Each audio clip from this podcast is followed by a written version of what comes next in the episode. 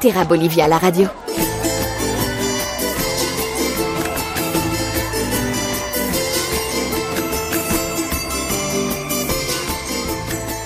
Bonjour et bienvenue dans cette nouvelle édition de Terra Bolivia, la radio émission consacrée à la Bolivie pour vous faire découvrir ce pays et peut-être vous donner envie euh, de le découvrir ou redécouvrir. Nous sommes aujourd'hui avec Jaime Quispe, guide bolivien qui travaille entre autres pour l'agence Terra Bolivia. Bonjour. Bonjour euh, monsieur et moi c'est le guide de, la Bolivie. Vous venez de quelle région de Bolivie? Je viens de la Cordillère Royale, de l'Altiplano, près de lac Titicaca en fait. Comment s'appelle la, la communauté d'où vous venez? Alors, ça s'appelle euh, Tuni Condoriri. Est-ce que vous pourriez nous, nous décrire un petit peu euh, euh cette région, alors d'où vous venez, Tuni C'est une petite euh, communauté qui a euh, 3, 4, 5 familles qui habitent là. C'est un petit village en fait. Au pied de la Cordillère Royale, ça se trouve à 4000 à 420 d'altitude. Et donc, entre les Condoriri et le Huayna Potosi. Huayna une montagne de 6088 euh, mètres d'altitude. Et à côté, c'est le Condoriri. Voilà, il a une forme de condor, cette montagne, en fait. C'est très joli. De quoi on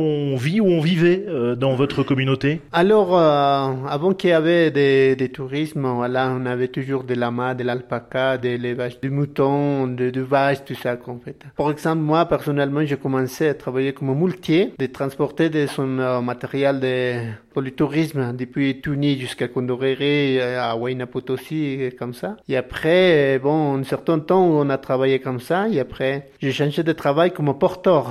J'ai travaillé longtemps à Huayna comme porteur. Et donc, euh, voilà, pendant le temps, j'ai vu, je connais des, pas mal des amis euh, du monde. Et donc, euh, c'est eux qui m'ont invité, voilà, de travailler comme assistant de cuisine. Et voilà, et donc j'avais l'opportunité de travailler avec euh, l'agence Terrandina, voilà, comme cuisinière et euh, guide trek.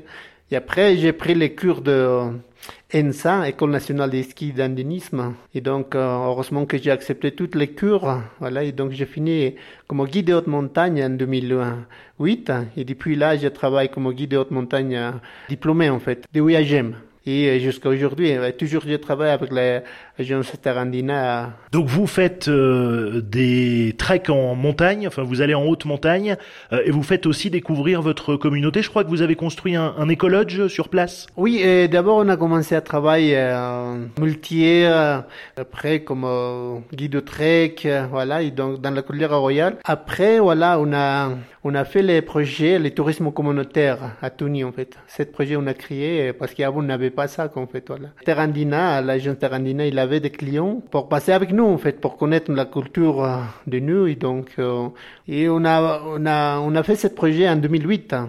Alors si on vient passer quelques jours à Touni, qu'est-ce que vous allez nous faire découvrir? Euh, Ça dépend des saisons en fait. Parce que les vases là, c'est les pommes de terre. Et nous, on suit notre coutume de notre ancêtre. D'accord? Et donc, ça veut dire que comme on a des pommes de terre, et donc on a fait les pommes de terre déshydratées en fait. Et, euh, et après, comme on a les lamas, et donc euh, on a fait les tisseaux. Et après, on a les le quinoa, on prépare ensemble avec les clients comment ça s'est fait le, le, le biscuit du quinoa et les plats de quinoa, tout ça. Et après, comme on en a les lamas, et après aussi on goûte le, le viande de lama et on fait, on apprend aussi aux clients le, le tissage, comment ça se fait, comment ça se file, les tisseaux, tout ça en fait. hein. Ok, après dans les soirées aussi on a un groupe de musiciens et donc on, fait une petite fête aussi avec les clients en fait. Aussi on a pas mal de lagunes aussi au pied de la montagne. Aussi un jour on va aussi à pêcher la truite aussi. Et avant il y a aussi il y avait pas mal de mines et donc on visite la mine.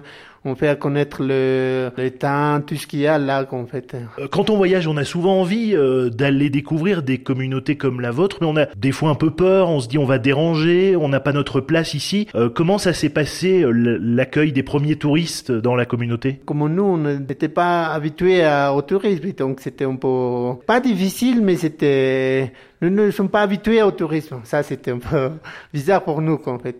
Et après, bon, petit à petit, euh, voilà, on a commencé à être avec les clients, voilà. Et maintenant, nous sommes déjà accoutumés avec les clients, quoi. Voilà, on passe super bien, on se comprend, voilà. Toute la communauté, ils sont très contents et aussi le client, il part très content aussi. Il y a euh, cette, euh, cette région, votre communauté, et comme vous l'avez dit, vous faites aussi découvrir la, la cordillère avec, euh, avec des ascensions. Euh, que- comment ça se passe? Est-ce que vous pouvez nous en dire deux mots? Il y a des clients qui viennent à faire le trek, voilà, on commence le trek et au milieu, ça trouve Tuni en fait. Voilà, il reste un jour, deux jours à Tuni en fait pour passer avec nous en fait. Et après, on peut continuer jusqu'à Huayna Potosi, qui vont faire le trek et après la, la dernière jour, l'ascension de Huayna Potosi en fait, 6088. Et après, on rentre à La Paz. Quelles conditions physiques il faut pour euh, faire un sommet à plus de 6000 mètres? Alors pour être là, c'est très important l'acclimatation. Ça veut dire, voilà, il faut commencer de bas. Ça veut dire La Paz c'est 3006, voilà, bien sûr qu'il va arriver à, à 4000 à l'aéroport, à l'Alto. Et après, bon, il faut aller à l'Artiticaca et après petit à petit à monter à la cordillère sur 4004. Et dans le trek, on passe l'école à 4008, 5000 et après dormir à, à 4006. Voilà, ça c'est très important, l'acclimatation surtout. Mais si on est sportif, a priori, on peut venir faire une ascension? Oui, tranquillement, oui, oui, oui, parce que, à mon avis, parce que nous, on travaille plus avec euh, plus de Français, qu'en fait, voilà, les Français sont des, beaucoup d'expérience, parce que là-bas, comme ils ont de la montagne, les Mont Blanc, et donc, euh, ils ont des, pas mal d'expérience, en fait. Vous êtes guide de haute montagne certifié, comme vous l'avez dit tout à l'heure, vous avez pris des cours pour ça. Euh, J'imagine que c'est pas le cas de tous les guides ici en Bolivie. Personnellement, moi, c'est certifié de guide de haute montagne, voilà, de EAGM, ça veut dire de l'École nationale des ski de, que nous sommes reconnus pour le, pour l'ENSA, en fait, pour l'École nationale de France, en fait. Mais c'est important de passer par un guide qui est certifié pour euh, ici faire euh, de l'andinisme? Oui, oui, bien sûr, parce qu'une fois que tu montes à la montagne, voilà, un guide doit savoir tout, en fait. Doit savoir connaître le temps, la condition de montagne, tout, en fait, voilà. Et donc, c'est, pour ça que c'est hyper important euh, d'avoir un guide diplômé. Raimé, merci beaucoup d'avoir fait découvrir une partie de votre pays. À bientôt. À bientôt et merci à vous. Et donc, je suis prête pour aider et pour reprendre. Merci. Et donc, euh, si euh, vous avez envie euh, de découvrir Tuni ou la Cordillère ou d'autres endroits en Bolivie, n'hésitez pas à vous rendre sur le site internet terra-bolivia.com. À très bientôt en Bolivie.